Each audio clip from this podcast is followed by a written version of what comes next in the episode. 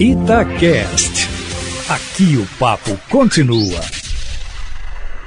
Em cima do papo, com Edilene Lopes.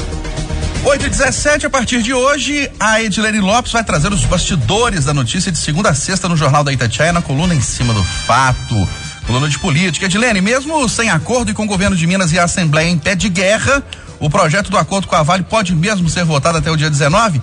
Quais informações Sim, de bastidores você tem sobre esse assunto, Edilene Lopes? Bom dia mais uma vez. Sim, Eustáquio Ramos, bom dia, Eustáquio, bom dia, Kátia Pereira. Bom dia, Ed. Mesmo sem conversa entre o governo e a Assembleia, o projeto que destrava os 11 bilhões de reais da Vale deve ser votado até o dia 19. Em relação à transferência direta, a Assembleia ganhou a queda de braço e vai aprovar até o final da semana uma emenda à Constituição que autoriza o repasse sem que o convênio exigido pelo governo aconteça. O governo afirma que, mesmo assim, a prestação de contas precisa ser adequada ao que prevê o acordo judicial, para que o governador depois não seja processado ou punido pelo uso que os prefeitos vão fazer desse dinheiro, hoje à tarde, Zema se reúne com as outras partes do acordo e deve construir um termo de ajustamento ao que foi fechado na Justiça. Cada um adotou uma solução e, ao que parece, mesmo que de forma separada, todos os problemas serão resolvidos e o projeto será votado. Ô, Edilene, os trabalhos da CPI da Covid lá em Brasília vão mesmo continuar? Já que agora o relator da comissão, senador Renan Calheiros, foi indiciado por uma suposta propina da Odebrecht? É exatamente, Kátia. Mesmo com o tom de embate subindo entre os senadores e o governo, a CPI da Covid continua a todo vapor no Senado. O indiciamento do relator da CPI, Renan Calheiros, pela Polícia Federal, acusado de receber propina de um milhão de reais da Odebrecht, é visto em Brasília como uma resposta do governo ao desgaste gerado pela CPI da Covid. A denúncia é de 2012, Kátia, mas o indiciamento veio só agora, quase 10 anos depois.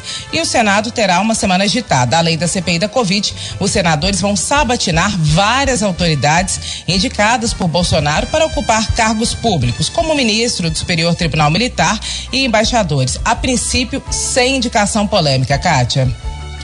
Pois, Helene, outro tema muito importante que está chamando muita atenção é sobre o voto impresso. E tem a PEC, né? A chamada PEC do voto impresso, que vai ser analisada hoje pela comissão especial no Congresso.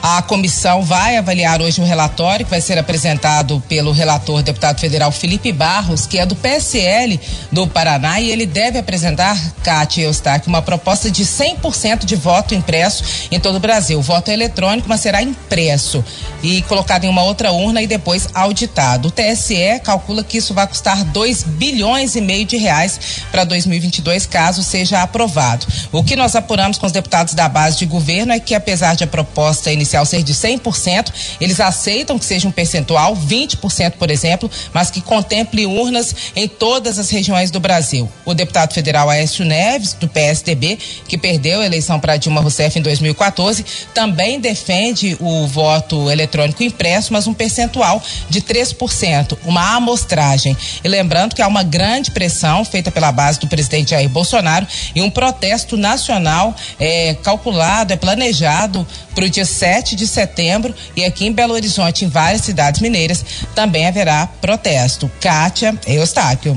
8 horas 20 minutos. Amanhã, a repórter Edilene Lopes volta no Jornal da Itatiaia com a sua coluna Em Cima do Fato. Os bastidores, o dia a dia da política em Belo Horizonte, em Minas e no Brasil. 8 horas.